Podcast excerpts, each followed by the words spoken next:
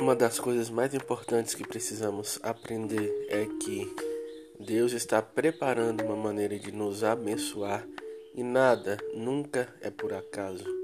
Com Jesus Cristo, tudo tem um propósito e o fim do propósito é te abençoar.